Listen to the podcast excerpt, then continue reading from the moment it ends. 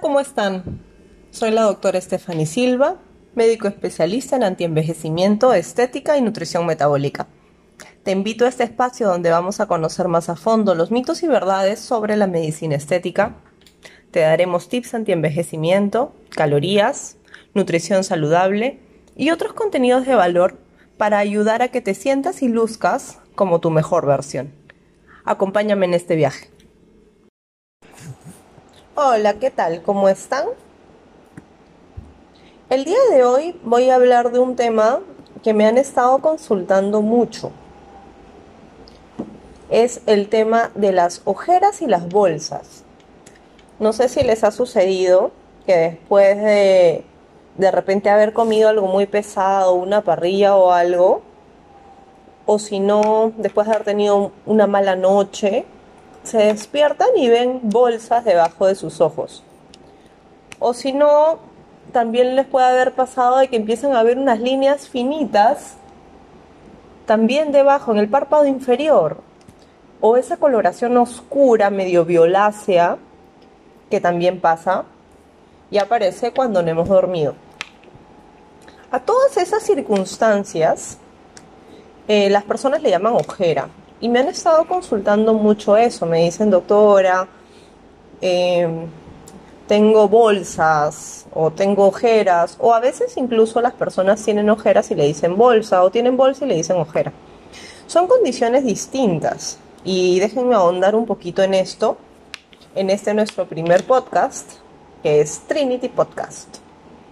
Quiero empezar a comentarles el nombre verdadero de la palabra ojera. Em, una de las definiciones o sinónimos de ojera es marchito.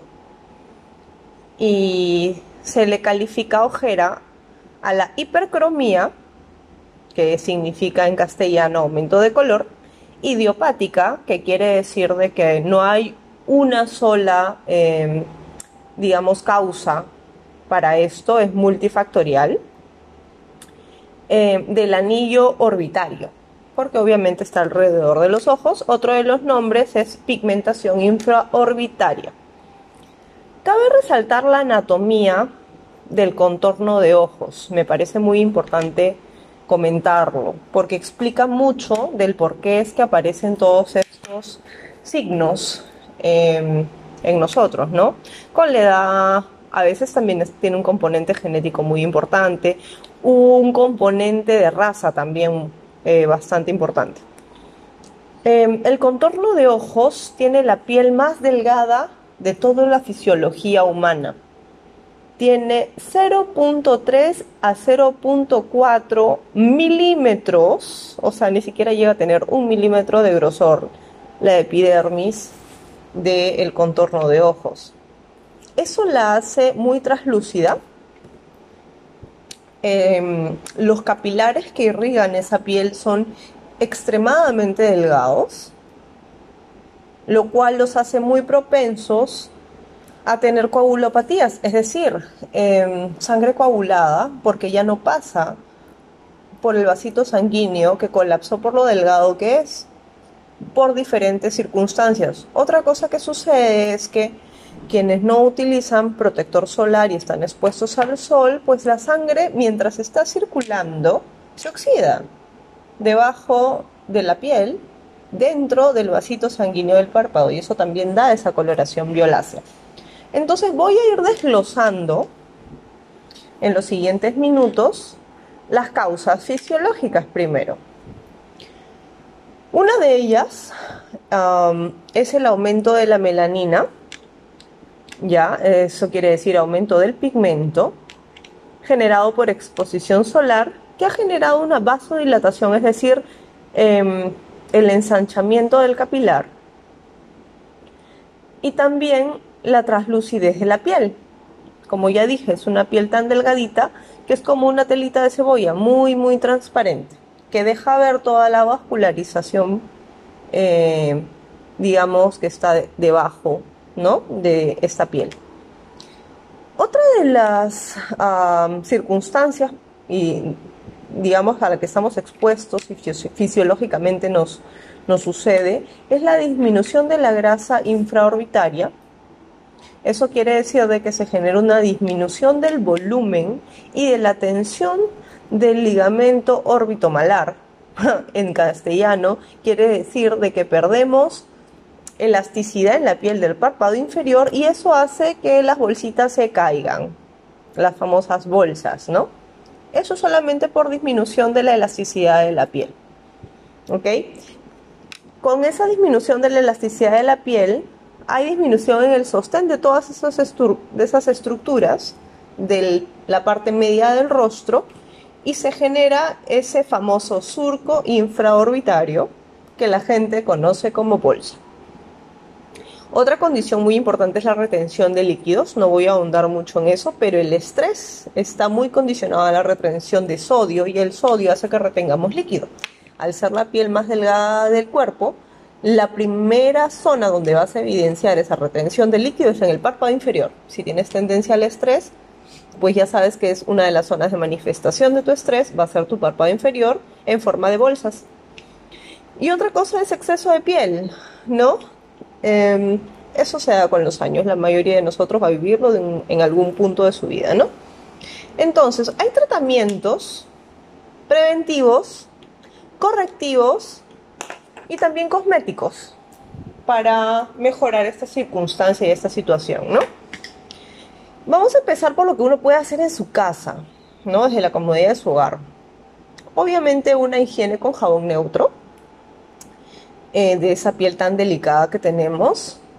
La correcta, recalcaré la palabra correcta, hidratación de la zona. ¿Por qué?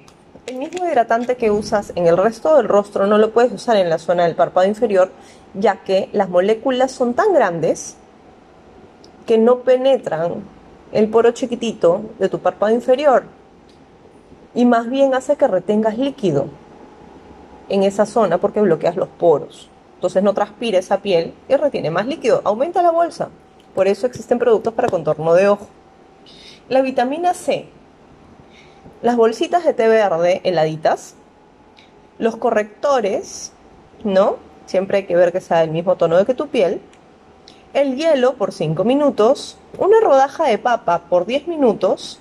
Un gel de aloe vera combinado con un poquito de jugo de pepino en las mañanas ayudan muchísimo a mejorar esta condición.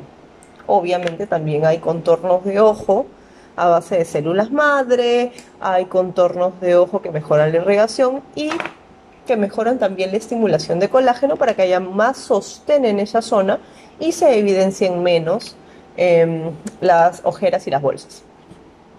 También el controlar tu dieta, controlar la ingesta de sodio en tu dieta ayuda muchísimo hay algunos tratamientos ya de cabina, con cabina me refiero en consulta, que son tipo láser, ojo, hay láseres ahora modernos específicos para esa zona tan delgada, porque de repente puedes hacer daño con algún láser un poco demasiado invasivo, ¿no?